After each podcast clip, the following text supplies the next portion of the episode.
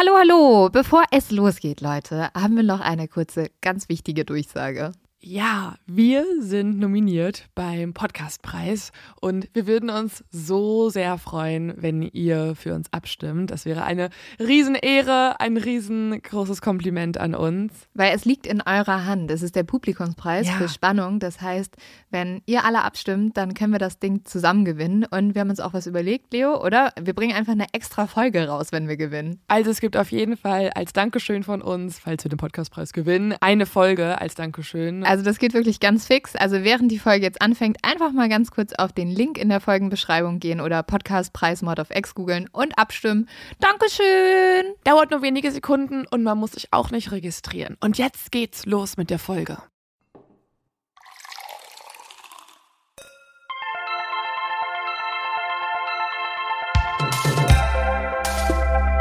Mord auf X.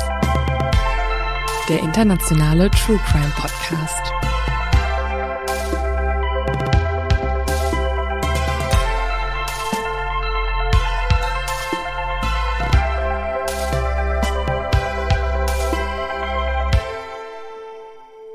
Hi Lynn. Hallo Leo. Wir sind in. Ups, mein Mikro fällt fast weg. Wir Wollten wir nicht eigentlich so starten, so Last Time? Was letzte Woche geschah, beziehungsweise gestern. Aber das machen wir, wenn wir zum Fall kommen, ne? Ich will dir noch kurz was erzählen. Ich bin richtig sauer. Warum? Weil ich. Auf Christian. Nein, nein, nein. Weil ich den allerschlimmsten Nachbarn überhaupt habe. Der ist schlimmer als Christian Longo. Wie du da Wort, oh mein Gott.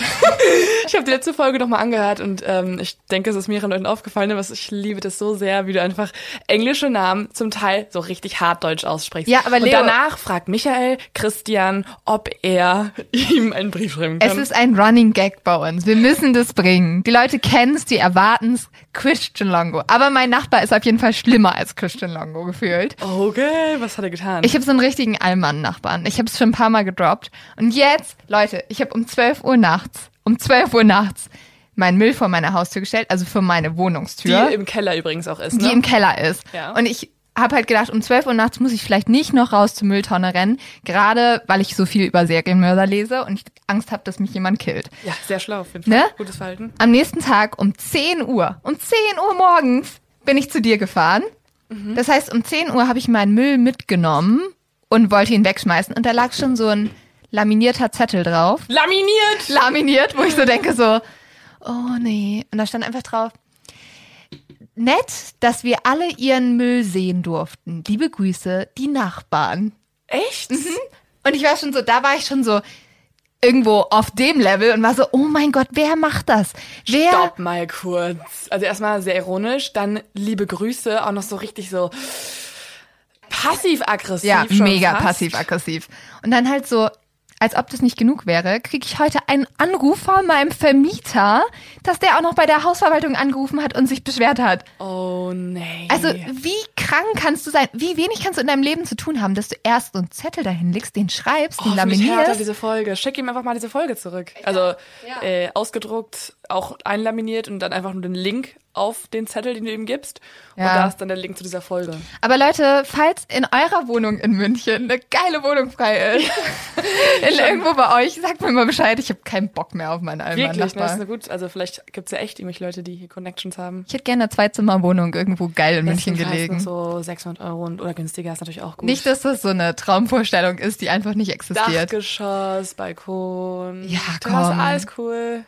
Hohe Decken. Aber wow. Aber andererseits kannst du dir auch so denken, wenn er dich so hart stalkt scheinbar und jeden Schritt von dir überwacht, was du tust, weil du hast ja schon öfter über ihn geklagt, wenn irgendwas anderes irgendwie war, ne, wenn deine Schuhe draußen Ja. standen oder so, dann kannst du dir ziemlich sicher sein, dass wenn wirklich mal ein BTK auf dich warten sollte, Hm. dann hast du deinen Nachbarn, der das quasi das Alarmsystem in Person ist. Oder er ist BTK.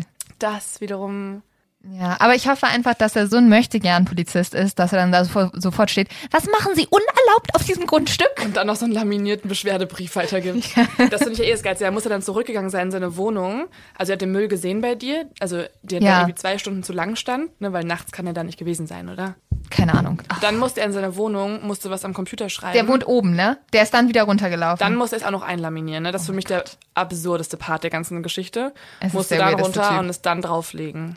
Oder er hat schon öfter sowas einlaminiert bei sich zu Hause rumstehen und dann muss er nur noch so eins aus dem Ordner rausfischen. es ist wirklich so Psychopath 1.0. Aber kommen wir zu meinem zu dumm zum Verbrechen. Und zwar ist mein zu dumm zum Verbrechen mir diesmal wieder von einer lieben Mord auf Ex-Hörerin zugeschickt worden. Das ist die Fabienne. Und Fabienne hat äh, mir von einem alten Klassenkameraden von ihr erzählt. Der hat nämlich mal gekifft. Es gibt anscheinend Leute, die das machen. Warum guckst du mich denn so an? Okay, vielleicht schneiden wir das einfach raus. Ähm, und der Klassenkamerad wurde dabei von der Polizei überrascht. Also die haben ihn erwischt, wie er gekifft hat. Er ist dann weggerannt und auch ziemlich erfolgreich. Und damit halt die Polizei ihn sozusagen nicht überführen kann, hat er seinen Rucksack noch weggeschmissen, wo sein Gras drin war. Allerdings stand die Polizei einen Tag später bei ihm vor der Tür, weil in diesem Rucksack auch noch ein Attest drin war. Das hatte er sich nämlich ausschreiben lassen, um die Schule zu Nein. schwänzen. Ärgerlich, doppelt ärgerlich. Doppelt auch, weil er ärgerlich. so viel, so viel Gras verloren hat. Ja, beides. Die meisten Geschichten, die ich so kenne, ich kenne echt sau viele von Freunden oder von Bekannten oder whatever, die man so hört, äh, wo die Polizei halt irgendwie was decken könnte und so weiter. Die meisten enden so, dass die betroffenen Personen dann einfach alles ganz schnell konsumieren und dann einen mein sehr ähm, interessanten Trip haben, aber das dann nicht, also nicht das riskieren, das loszuwerden. Wirklich schon absurde Geschichten darüber gehört. Also einfach so Oh total, Gott. einfach so Gras gegessen halt. ne? Und nicht mal, also einfach nur schupp. Ja, das äh, empfehlen wir auf jeden Fall nicht, würde ich sagen. Und ja, dann schmeißt es halt lieber weg. Aber Außer nicht mit dem äh, Zettel drin. wie gesagt, halt so alles, was auf euch zurückführt, einfach mal das aufessen oder so. Oder halt mitnehmen, ne? Oder daraus halt den Joint bauen. Ja. äh, Tipps bei Mord of X, wie immer. Immer in unsere Service-Kategorie. Und jetzt kommen wir zu letztes Mal bei Mord of X. Was geschah? Jetzt müssten wir so O-Töne machen. Okay, nee. Nee, komm. Aber jedenfalls ging es letztes Mal bei Mord of X um einen ja, Kriminellen oder jemanden, der ja der, Ein Mörder? ein Mörder. Vielleicht so- brauchst du ja, das aber, Wort? Ja, aber es ist ja noch nicht bestätigt, dass Okay, er gemordet hat. Es geht um Christian Longo und Christian Longo wird beschuldigt, seine ganze Familie umgebracht zu haben und er hat als er auf der Flucht war, sich einen Namen angenommen, und zwar den Namen von einem Reporter. Michael. Ja, Michael. Michael Finkel. Und Christian Longo und Michael Finkel sind mittlerweile zu ganz guten Freunden geworden. Michael besucht Christian immer im Gefängnis. Die zwei schreiben sich Briefe. Und jetzt sind wir an dem Punkt, wo Christian kurz vor seinem Mordprozess steht. Und wir kommen jetzt zum Gerichtsverfahren. Jetzt eine kurze Frage, damit ich das auch richtig verstehe. Michael ist überzeugt davon, dass Christian es nicht getan hat. Ist das gerade der Status quo? Ja, also Michael glaubt mittlerweile schon, dass eigentlich Christian auch sehr gut unschuldig sein könnte, weil Christian hat immer wieder behauptet, irgendjemand anders kann dahinter stecken, aber er muss diese Person schützen. Und vor dem Gerichtsverfahren weiß Michael aber immer noch nicht, wer diese Person sein könnte. Also Christian hat ihm nicht irgendwelche exklusiven Infos gegeben und auch kein Geständnis. Eigentlich weiß man immer noch nicht viel. Nee, also das Einzige, was Christian zu Michael gesagt hat, ist, dass er gesagt hat, ich bin unschuldig. Und Michael schwebt jetzt genauso im Dunkeln wie wir eigentlich auch. Er denkt, dass Christian unschuldig plädieren wird. Aber im Endeffekt kommt alles ganz anders, als Michael das gedacht hat.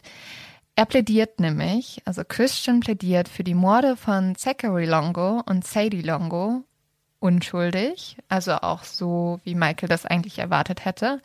Aber für die Morde an Mary Jane Longo und Madison Longo plädiert er schuldig. Okay, also gibt das doch zu. Ja, aber nur teilweise. Und das ist ja total absurd, weil er sagt eigentlich, ja, zwei, also meine Frau und das eine Kind habe ich umgebracht, aber die anderen zwei nicht. Und das macht ja überhaupt keinen Sinn.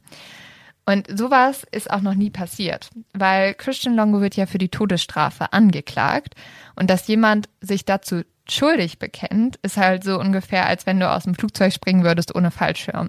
Also wenn du Okay, dich Aber andererseits ist es doch schon sehr oft passiert. Also weil bei mega vielen Serienmördern war es doch so, dass die beispielsweise auch bei Robert Hansen oder so, dass die für verschiedenste Opfer das zugeben, aber dann für manche wieder nicht. Und man weiß ziemlich sicher, es waren sie doch. Und das ist dann nochmal so ein kleines Spiel mit der Polizei, weil die auch, auch im Gefängnis dann nicht sein lassen wollen, also mehr zu wissen als die anderen, das immer noch weiter ausnutzen wollen. Also es gibt schon noch diese Fälle im Gefängnis, dass du dann, du weißt ganz sicher, die Leute haben so und so viele Leute umgebracht, aber sie geben es nicht zu. Aber das Ding ist, dass er jetzt eigentlich, er will ja freigelassen werden. Er möchte nicht sterben. Und dass er für die Hälfte der Morde für schuldig plädiert und für die andere für unschuldig, ist halt total unklug eigentlich. Also weil du dadurch, dass du schuldig plädierst, wirst du die Todesstrafe erhalten, höchstwahrscheinlich. Mhm. Also es ist damit sehr unwahrscheinlich, dass du es noch irgendwie schaffst, lebendig aus diesem Prozess rauszukommen. Und der Richter fragt deswegen auch extra nochmal nach und sagt, ja, plädieren Sie wirklich für zwei der Morde für schuldig? Mhm. Und Longo sagt einfach nur, ich bin schuldig, Euer Ehren. Und aufgrund dessen wird er natürlich auch für schuldig erklärt. Und jetzt fragen sich natürlich alle Leute, wie kommt es, dass Christian nicht alle vier Morde gestanden hat, sondern nur zwei. Einer, der auch komplett in der Schwebe hängt und überhaupt nicht weiß, was los ist, ist Michael Finkel. Und im Endeffekt wird er das erst erfahren, werden auch alle anderen das erfahren, nämlich am 10. März 2003. Da muss Christian Longo nochmal vor Gericht treten, und zwar für die zwei Morde, für die er sich für unschuldig bekannt hat, nämlich die an seinen zwei Kindern. Dort spricht dann zuerst die Verteidigung. Die Verteidigung zeigt ganz viele Bilder von den toten Kindern und auch von Mary Jane im Endeffekt beweist die Verteidigung auch, dass Longo die Morde schon lange im Voraus geplant hat. Nämlich, er hatte im Internet schon sechs Monate bevor seine ganze Familie gestorben ist, ein Buch gedownloadet, welches hieß Hitman One Line, eine Einführung ins Morden. What? Dieses Buch gibt es. Dass solche Bücher verkauft werden, kann ich auch irgendwie noch gar nicht fassen. Hört sich eher an wie so ein Satire-Dingen. Also ist eher nicht so Wieso darf sowas verkauft werden, frage ich mich einfach nur. Ich verstehe es nicht. Was, das suche ich gleich. Erstmal kaufen in Warenkorb. Naja, für Recherchezwecke halt, ne? Ja. Falls ich irgendwann mal tot auftauche, ihr wisst, äh, wo Leo ihre Lektüre her hatte. Und wo, der, wo die Folge darüber existiert. Mhm. Ähm, außerdem hatte er mehrere Spanischbücher schon gekauft und wir erinnern uns alle daran, Christian Longo ist ja dann nach Mexiko geflohen. Also auf jeden wow. Fall wirkt es so, als hätte er sich schon ein halbes Jahr vor dafür vorbereitet. Er hat übrigens auch ein Buch gekauft, das heißt, wie man eine neue Identität annimmt. Ey, das ist ja wirklich absurd, ne? Das, also sie also der Warenkorb bei keine Ahnung Amazon Prime beweist eigentlich wie schuldig er ist und was mhm. er alles geplant hat. Spanischbuch, lernt Spanisch, will eine neue Identität, also wirklich so Step für Step erst töten, das ist das erste Buch, was er sich holt, dann Spanisch lernen und dann neue Identität im Land, wo Spanisch gesprochen wird, aufbauen. What Voll. the fuck? Und das Ding ist ja, in Amerika entscheidet ja eine Jury letztendlich, ob jemand schuldig ist oder nicht. Und aufgrund dessen muss Christian sich jetzt ja auch wieder vor der Jury beweisen. Und die Verteidigung bringt am Ende deshalb nochmal die ganzen Gegenstände der Kinder in den Gerichtssaal. Und in dem Moment weint eigentlich jedes Jurymitglied, weil es so schrecklich ist, das Kissen zu sehen, die Kuscheltiere. Oh mein Gott. Ja. Und Außerdem zeigt die Verteidigung auch noch ein Foto von Mary Jane und sie hat halt überall blaue Flecken. Ihr Körper ist komplett verrenkt, gebrochen. Sie wurde halt mega brutal ermordet. Und diesen Mord hatte ja Christian Longo schon gestanden. Und hat er gesagt, warum er es getan hat? Nein, hat er nicht gesagt. Also Christian Longo hat bis zu diesem Punkt noch nicht gesprochen vor Gericht. Okay. Nur gesagt, dass er, oder seine Verteidigung hat gesagt, dass er sich wirklich für schuldig mhm. bekennt. Genau, zumindest für die zwei Morde. Mhm. Und jetzt ist aber eigentlich der ganzen Jury klar, okay, wenn dieser Mann diese Frau oder seine Frau sogar noch viel mehr so brutal hinrichten konnte, dann haben wir es auf jeden Fall mit einem der schlimmsten Mörder überhaupt zu tun. Bis zu dem Punkt, wo Christian Longo in den Zeugenstand tritt. Und jetzt fängt er das erste Mal an zu reden. Und er redet und redet und redet, so wie er das schon immer viel gemacht hat. Er redet zunächst über seine Kindheit dann redet er über sein restliches Leben. Und wir erinnern uns, das ist, sind es auch schon Dinge, die er mit Michael Finkel besprochen hat. Michael Finkel sitzt in diesem Gerichts und er merkt, die Sätze, die Christian Longo verwendet, sind eins zu eins die Sätze, welche er auch in den Briefen an Michael benutzt hat. Und diese Briefe hat Michael ja verbessert, er hat sie korrigiert, Er hat an ganz vielen Stellen nachgefragt, ha, das ist doch gar nicht logisch, wie ist das wirklich passiert? Krass. Und da kommt der Moment, wo Michael Finke realisiert, Christian Longo hat ihn die ganze Zeit benutzt. Er war sozusagen die Generalprobe für Christian Longo. Er hat jede Geschichte abgesegnet, er hat die noch besser gemacht und eigentlich hatte Christian Longo mit Michael Finkel jemanden, einen ausgebildeten Journalisten, einen Meister der Sprache, der ihm so oft gesagt hat, hm, drück das lieber so aus, für das Buch wäre das so besser. Stimmt, die haben ja auch fürs Buch dann alles immer mhm. redigiert und so. Krass. Und jetzt steht Christian Longo da vorne und benutzt genau diese Worte, weil er weiß, die sind gut, die sind einstudiert und er konnte das machen, weil Michael Finke hatte ja seine komplette Karriere ruiniert. Und er konnte, also Michael Finke durfte sich nicht noch einen Fehler erlauben. Und aufgrund dessen war er so pingelig bei Christian Longo. Jetzt hat Christian Longo die perfekte Geschichte. Und im Endeffekt hat er ja gemerkt, bei Michael Finkel hat sie funktioniert. Und wahrscheinlich wird sie bei der Jury auch funktionieren. Christian Longo erzählt dann die Geschichte einer glücklichen Familie, die aber unter extremen Geldnöten gelitten hat. Also, das hat er ja auch schon Michael erzählt. Er konnte seiner Familie eigentlich nie das bieten, was er ihr gerne geboten hätte. Und daran ist er komplett zerbrochen. Und deswegen musste er seine eigene Familie töten. Mm -mm. Warte ab, warte ab. Michael Finkel weiß halt in diesem Moment, er hat, ohne es zu wissen, Longo geholfen, mit einem Mord wahrscheinlich davonzukommen. Was ihm ja auch der Polizist vor also gesagt hat, wo er nicht drauf gehört hat. Und Christian Longo spricht dann immer weiter. Er redet über den Umzug, dass er eigentlich seiner Familie mit diesem Umzug ein besseres Leben bieten wollte. Aber Christian Longo hatte die ganze Zeit sehr, sehr schwere Schulden. In der Nacht vom 17. Dezember 2001 liegt er dann nachts im Bett und kann nicht schlafen, weil er sich solche Gedanken um diese Schulden macht. Und Mary Jane, also seine Frau, liegt neben ihm und fragt ihn, was los ist. Christian erzählt dann, dass er zu ihr ehrlich war, dass er ihr erzählt hat, er kann die Miete nicht zahlen, dass sie ausziehen müssen, dass er halt ganz viel betrogen hat, dass er ganz viel Sachen geklaut hat, zum Beispiel auch das Auto der Familie. Und eigentlich mit jedem Geständnis, das er macht, wird Mary Jane immer wütender und auch verzweifelter, weil eigentlich wird ihr ja gesagt, ja, alles, worauf wir leben, existiert nicht.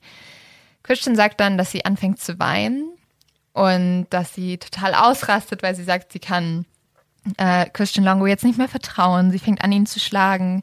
Und Madison, die jüngste Tochter, schläft bei ihrem Bett und die fängt an zu weinen. Mary nimmt dann Madison auf dem Arm und schmeißt eigentlich Christian Longo aus dem Zimmer raus. Und Christian sagt, dass in dem Moment der Blick in ihren Augen ihm total Angst gemacht hat. Sie war für ihn wie eine komplett andere Person geworden. Christian Longo geht dann zu seinem Sohn und seiner Tochter, also Zachary und Sadie, und legt sich bei denen ins Bett und schläft ein. Das ist übrigens die Nacht, wo am Anfang der Zeuge gesagt hat, dass er um 4.30 Uhr Christian Longo gesehen hat. Laut Christian Longos Aussage kann das nicht gewesen sein, weil er ja anscheinend bei seinen Kindern lag, was sich schon ziemlich widerspricht in dem Punkt. Am nächsten Morgen macht er dann Frühstück für die Kinder. Er schaut nach Mary Jane, aber die hat die Tür abgeschlossen. Er öffnet die dann irgendwie mit einer Bürü Büroklammer und sieht, dass Mary Jane auf dem Bett liegt und sie hat sich die ganze Nacht übergeben. Mary Jane zwingt ihn dann anscheinend zur Arbeit zu gehen, weil sie ja so Geldnöte haben und Christian Longo meinte, er hätte noch gesagt, nein, ich bleib hier, ich bleib bei dir, bei den Kindern. Und sie sagt, dass sie das Auto braucht. Christian geht dann zur Arbeit und wird abends von Mary Jane wieder abgeholt. Und er meint, dass sie schon ganz komisch drauf war, dass sie irgendwie so hippelig war. Und als sie dann durch die Wohnungstür treten, bleibt sie einfach auf dem Flur stehen und weint. Und Christian sagt, in dem Moment wusste er, irgendwas stimmt überhaupt nicht. Er trägt sie dann in die Wohnung und sie schreit komplett, ist hysterisch. Und Christian schaut sich in dieser Wohnung um und sieht, auf dem Sofa liegen nur die Kuscheltiere der Kinder, aber nicht die Kinder selber. Und in dem Moment kriegt er einen kompletten Schock, weil er seine Kinder nirgendwo sieht und er weiß, eigentlich nehmen diese Kinder diese Kuscheltiere überall mit hin. Er sagt also, dass er durchs ganze Haus rennt. Er sucht wie verzweifelt nach seinen Kindern und findet dann Madison im Bett zwischen den Kissen. Und zuerst denkt er, sie schläft, ist erleichtert, weil er merkt in dem Moment schon, wenn Mary Jane seinen Kindern was angetan haben sollte, dann könnte er nicht mehr an sich halten. Und dann sieht er, dass aber Madison irgendwie lila ist und dass sie vor allem nicht mehr atmet. In dem Moment, sagt Longo, wusste er, dass Madison tot ist und er rennt zu Mary Jane. Er fängt an, sie zu würgen, er schlägt sie immer wieder gegen die Wand und fragt einfach nur, wo sind meine Kinder? Weil Zachary und Sadie sind ja immer noch verschwunden. Und Mary Jane antwortet dann einfach nur zu Christian, du hast das getan. Es ist deine Schuld. Und Christian weiß überhaupt nicht, was sie meint. Und dann sagt sie schließlich, du hast uns getötet. Christian sagt, dass er komplett darüber ausgerastet ist. Er hat angefangen, sie zu würgen, sie gegen die Wand zu drücken und sie hat immer wieder gefragt, wo sind meine Kinder? Mary Jane hat dann geantwortet, sie sind im Wasser. Christian Longo meinte, in dem Moment hat er komplett die Nerven verloren und hat sie so lange gegen die Wand gedrückt, bis sie zu Boden gefallen ist. Dann geht er zu Madison und merkt, dass sie im Endeffekt noch nicht tot ist. Christian Longo erzählt ja diese Geschichte. Und der ganze Gerichtssaal ist still. Alle Leute halten sich irgendwie die Hand vor den Mund. Alle sind mega geschockt über diese Story, die da eigentlich aus dem Nichts kam. Und vor allem fragen sich alle, wenn Madison nicht tot war, wieso hat sie nicht überlebt? Und Christian Longo sagt dann, für ihn war sie tot, weil sie hat gerade ihre ganze Familie verloren und er wollte ihr das nicht antun. Und er gibt zu, dass er dann mit seiner Hand sie erwürgt hat, weil er wollte, dass sie lieber ein friedliches Leben hat, als dass sie merken muss, dass seine Mutter, also ihre Mutter sozusagen die Geschwister umgebracht hat und so weiter und so fort. Deswegen hat sie dann gar kein Leben mehr, ne? Mhm. Ja, das macht tatsächlich nicht so ganz viel Sinn. Er behauptet dann auch, dass er aber auch nicht wusste, was mit Zachary und Sadie passiert ist, bis er nach Mexiko gekommen ist und da die Nachrichten gesehen hat. Michael Finkel hört diese ganze Geschichte, er sitzt ja im Publikum und er schreibt nur ein Wort auf seinen Notizblock und zwar ist es Bullshit. Mhm. Das denke ich mir auch gerade die ganze Zeit. Es ist die größte schreckliche Geschichte, die Christian Longo da auspacken konnte. Und das ist vor allem die größte Lügengeschichte überhaupt. Mhm. Und auch, also, er sagte selber dann, dass seine Frau die Kinder ermordet hat und dass er dann quasi dann deswegen seine Frau nochmal auch töten musste. Ja, deswegen, mhm. ne, aus Wut. Genau. Und dann aber auch seine andere Tochter noch töten musste, weil sie hat ja sonst ein Scheißleben. Komischerweise wurden aber auch alle Leichen im gleichen See gefunden. Nee, also, nicht direkt. Also die beiden Leichen von den zwei ältesten Kindern wurden ja an einem anderen See gefunden als die der Mutter und der Tochter, aber trotzdem macht es, also es gibt einfach so viele Unstimmigkeiten in dieser Geschichte. Mhm, total. Und zwar gibt es dann zum Glück einen Helden auch noch in diesem Gerichtssaal, nämlich die Staatsanwaltschaft.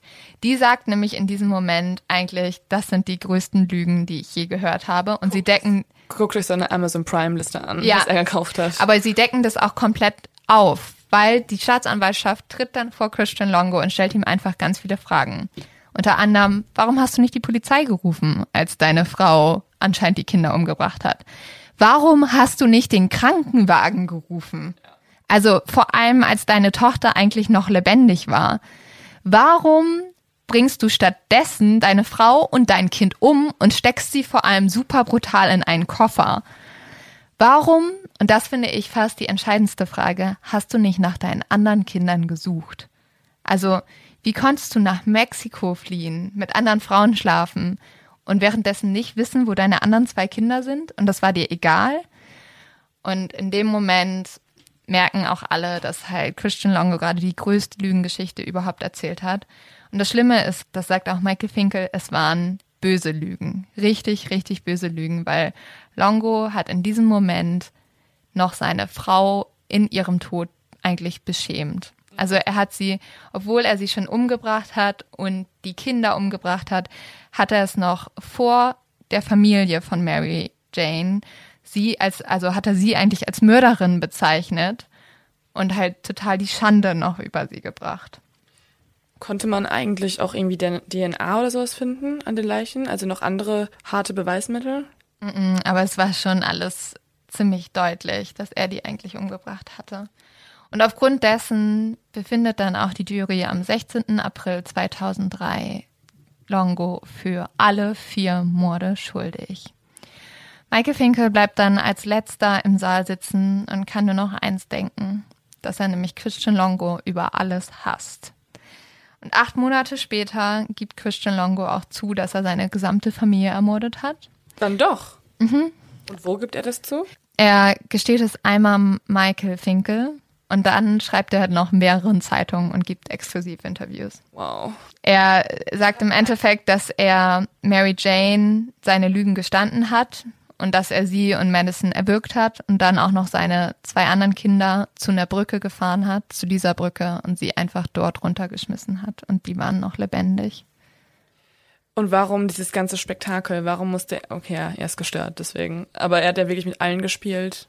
Ja, das Ding ist halt, das hatte ja auch schon der Psychiater gesagt, dass Christian Longo einmal, also wirklich stark an Narzissmus leidete. Vor allem auch, dass er halt deswegen überhaupt nicht damit leben konnte, dass er nicht die Person ist für seine Familie, die er gerne gewesen ist. Und er musste immer der tollste, größte, alles sein. Und in dem Moment, wo er es nicht mehr war, konnte er das nicht aushalten und musste deswegen seine ganze Familie umbringen. Passt sehr. Also generell ist der Narzissmus quasi die Krankheit, wo man sagt, alle anderen sind nur dazu da, um mich zu bewundern. Und man überhöht sich eigentlich konstant selbst. Man will einfach nur Ruhm und man kann auf keinen Fall ertragen, wenn irgendwas im Leben nicht wirklich passt. Und das äh, finde ich interessant auch bei Christian, weil er hat ja sein also er hatte ja dann, wie du erzählt hast, schon viele Schulden. Geschäftlich hat es nicht funktioniert und irgendwann hat er in einem Starbucks gearbeitet. Und er hat zum Beispiel seiner Chefin im Starbucks immer erzählt, ja, ich mache das auch nur aus Spaß, weil ich mag Kaffee so gerne. Eigentlich hätte ich diesen Scheiß hier gar nicht nötig. Und das ist halt so purer Narzissmus, weil du halt nicht zugeben kannst, dass du für deine ehrliche Arbeit auch ehrlich bezahlt werden musst und du das andere halt nicht geschafft hast. Und das ja. bei ihm halt, also das liegt sowas von vor. Und generell Narzissmus ist, glaube ich, auch eine Sache, die fast jeder Serienmörder auch gewissermaßen in sich hat. Ja, und man merkt ja auch so ein bisschen die Geschichte, die er eigentlich Michael Finke erzählt hat, also wie er sich darstellen wollte als der tolle, als der arme Familienvater. Ich glaube, die hätte er auch am liebsten selbst geglaubt und die hätte er auch versucht zu glauben, weil ja, das Letzte, was er ertragen konnte, ist, sich eigentlich selbst im Spiegel anzuschauen. Ja, und da war seine einzige Möglichkeit, okay, dann bringe ich lieber alle um und führe dieses neue Leben in Mexiko, was ja dann wieder perfekt sein soll, weil ich bin dann da ein cooler Journalist und ich habe hier die Frauen und ich bin der coole Ami, der jetzt irgendwie hier sein Aussteigerleben führt. Und das war für ihn besser, als mit der Schuld zu leben oder mit der Niederlage. Mhm, auf jeden Fall.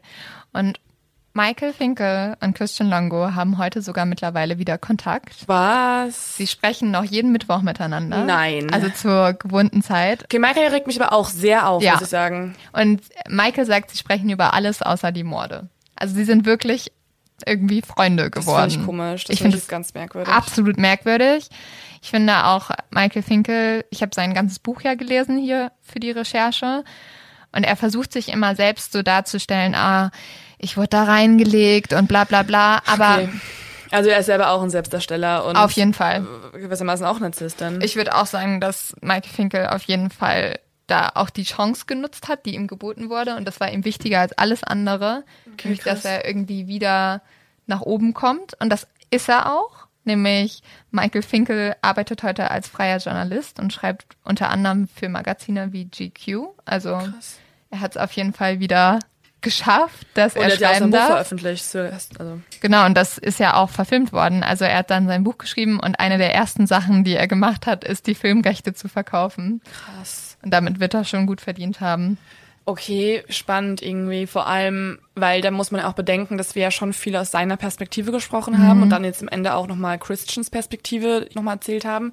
Und dann ist ja auch die Frage, wie viel davon ist wirklich auch eigene Darstellung? Also wie viel davon ist wirklich so, ja, und unsere Verbindung war so intensiv. Okay, die Verbindung ist wahrscheinlich intensiv. Also ich glaube, die ist schon noch intensiv, wenn die so viel miteinander gesprochen haben. Aber ich habe auch viele Passagen aus dem Buch halt nicht erwähnt, weil er sich ganz viel rechtfertigt. Also er sagt mhm. ganz viel immer so, ja, und in dem Moment wusste ich eigentlich schon, dass ich hintergangen werde. Bullshit wusste er halt nicht so. Mhm. Und es ist, glaube ich, viel, dass er sich im Nachhinein auch noch in einem besseren Licht darstellen wollte. Auf jeden Fall. Ich würde trotzdem die Karriere von jemandem anzweifeln, der erstmal einen Artikel gefälscht hat Ja. und danach ein Buch über einen weiteren Lügner schreibt, also notorischen Lügner wie Christian Longo und Er ist halt damit gewisserweise prominent geworden. Christian Longo sitzt mittlerweile im Oregon State Gefängnis und wartet dort eigentlich auf die Todesstrafe. Ah. Die ist aber im Moment ausgesetzt in Oregon. Das heißt, er sitzt halt einfach im Gefängnis. Und Leute, jetzt kommt das Heftigste überhaupt. Christian Longo hat eigentlich das bekommen, was er immer, immer werden wollte. Er schreibt nämlich mittlerweile unter anderem Kolumnen für die New York Times. nein, Es ist unglaublich, oder? Als freier Journalist. warum veröffentlichen die sowas? Ja, weil, Was für Kolumnen schreibt der? Können wir da mal irgendwie nochmal ja, er hat zum Beispiel eine geschrieben, die heißt Giving Life After Death Row. Also, ja, Lebensspenden nach der Todesstrafe, weil er, da gab es so einen riesigen Medienprozess, er will unbedingt, wenn er die Todesstrafe bekommt, seine Organe spenden. Das möchte aber Amerika nicht erlauben. Und da hat er einen riesigen Medienzirkus drum gemacht und auch sehr viele Artikel darüber in der New York Times veröffentlicht, wo er halt aus seiner eigenen Perspektive Ah. spricht. Ja, Und die Schwester von Mary Jane, also Mary Jane ist ja die Frau von Christian Longo gewesen. Und die Schwester hat sich mehrmals dafür ausgesprochen, dass sie gesagt hat, das ist das Schlimmste, was man denen noch antun kann. beziehungsweise, ja, beziehungsweise wer will denn bitte Organe von einem Mörder, ist ja auch die andere Frage. Ja, aufgrund dessen ist es ja auch nicht erlaubt. Ja. Und also da kann man, glaube ich, viel darüber diskutieren, ob man das darf oder nicht darf, aber vielleicht sollte nicht Christian Longo die Debatte führen, in meinen Augen. Was auf jeden Fall interessant ist, das habe ich nämlich auch nochmal recherchiert, also generell zu Narzissmus, ähm, was hier gut zusammenpasst ist, und das ist vielleicht auch nicht so eine gute Nachricht für uns beide, dass äh, Narzissmus, also klar, es tritt bei Serienmördern sehr stark auf, sehr, sehr stark, andererseits aber auch sehr stark, also einmal auch bei Führungspersonal, generell bei Chefs ist oder Chefinnen ist es so, dass das auch oft eine äh, Sache ist, die da auftritt, neben zwei anderen Sachen, die ich auch gleich noch kurz erkläre, und halt generell in der Medienbranche extrem. Wundert uns das? Wir sprechen gerade zwei Stunden in ein Mikro. Ja, ähm, und wir haben ein fettes Cover auf unserem, wo unsere beiden Gesichter auf diesem Podcast-Cover drauf planken. Richtig so, hallo, Look at us. guckt mein Gesicht an. Ja, es ist halt wirklich so und vor allem auch nochmal im Fernsehen. Also Print, obwohl ich würde Print auch gar nicht so rausnehmen. Also wenn Leute eine sehr meinungsstarke Kolumne oder einen meinungsstarken Essay irgendwo verfassen und da ihre Credits wollen, dass sie so schlau sind, dann ist es für mich auch gewissermaßen auf jeden Fall ein Narzissmusproblem. Aber ja, es ist in den Medien sehr krass vertreten. Also ich würde uns dort auch gar nicht richtig krass rausnehmen, uns beide. Solange nicht alle Leute anfangen, in den Medien zu morden, ist doch noch alles gut, Eben, man oder? darf halt nur nicht morden. Zum Beispiel bei Narzissmus ist es so, dass man annimmt, dass es äh, zwar weniger als ein Prozent der Bevölkerung hat, aber 75 Prozent Männer und nur 25 Prozent Frauen, was wiederum eine gute Nachricht für uns beide ist. Und was nämlich das Problem ist, und das ist nämlich bei Leuten, die unter Narzissmus leiden, leider auch oft der Fall, ist eine Sache, die nennt sich dunkle Triade oder auch dunkler Dreiklang. Da hast du nicht nur das Symptom des Narzissmus, sondern auch zwei andere Sachen. Einmal Machiavellismus und dann Psychopathie. Das ist halt zum Beispiel auch bei Christian, glaube ich, der Fall, weil Machiavellismus beispielsweise ist, wenn Menschen andere manipulieren, um ihr eigenes Leben zu bereichern. Also man lebt quasi nach dem Spruch, der Zweck heiligt die Mittel. Und er hat das ja auch quasi getan. Ja, also er hat seine Familie umgebracht, er hat keine Grenzen gesehen, um opportunistischerweise ein Leben in Mexiko beginnen zu können. Und er hat ja auch Michael Finkel total Genau, missbraucht. genau. dafür. Das machen nämlich auch Leute, die unter Machiavellismus leiden oder das vorweisen. Das sind solche Opportunisten und heucheln anderen ihr Interesse vor. Aber das haben beide ja auch getan. Also Michael ja genauso. Deswegen Ja. würde ich Michael jetzt auch gar nicht so krass da rausnehmen aus dieser ähm, Symptomatik. Ja, die dunkle Triade trifft hier schon. Und ich glaube, Psychopathie haben wir auch schon mal erklärt, müssen wir jetzt nicht weiter darauf eingehen. Das äh, hat ja wirklich sowieso jeder Serienmörder, dass du halt gar keine Reue empfindest und gar keine Gefühle. Und das ist ja ganz klar bei Christian, wenn er sogar einen Tag, nachdem seine Familie beerdigt wurde, noch mit einer anderen Frau Ja. schläft und sein neues Leben da feiert und irgendwie kiffend in einem Van mit ein paar Briten rumhängt. Ich muss sagen, ich finde es ein bisschen beunruhigend, dass es vor allem auf Leute in den Medien zutrifft, dann vor allem auf Männer. Und wir können uns ja mal so umgucken, welche Leute in den Medien vor der Kamera stehen. Und das sind schon hauptsächlich Männer. Nicht nur in den Medien, einfach überall. Also, allein schon, um das zu vermeiden, diese dunkle Triade zu vermeiden, Ja. sollten wir vielleicht ein bisschen mehr Frauen. Voll. Vorstupsen. Voll. Weil, wie gesagt, nur 25% der Frauen sind Narzisstinnen. So wie wir. Na. Aber wow, das war immer- die böseste Lache überhaupt. Ja, ich finde, äh, die Frage ist ja auch zum Beispiel, korreliert Narzissmus mit der Anzahl an Selfies, die du posten musst? Also, so wenn man sich einmal Instagram anguckt und dann manche Menschen so tausend Fotos hochgeladen haben und davon sind ist jedes dritte Foto eins von deinem eigenen Gesicht, wie du schön aussiehst, frage ich mich auch so, okay, warum brauchst du jetzt diese Anerkennung? Aber Oh ich mein mein, Gott, stell, mal, stell dir mal vor, alle Influencer werden zu Serienmördern. ja, oder das Oh, das klingt nach so einem richtig schlechten Horrorfilm. So, Uh, so halbnackte Frauen und halbnackte Surferboys, die überall rumlaufen und Leute ermorden. Äh, ruft uns an, hey- falls ihr das verfilmen wollt. Leute, wir sind ready. Ja, aber hey, back to ähm, jemand, der es wirklich getan hat. Don't fuck with cats, Mörder. Ja, Luca Manoc, Manoc. Luca McNaughter zum Beispiel hat ja durchgehend sein Gesicht in die Kamera reingehalten Ja. und sich selber dann auch noch eigene Fanpages erstellt, um sich eigene Likes zu geben und so. Das ist auch tatsächlich Narzissmus.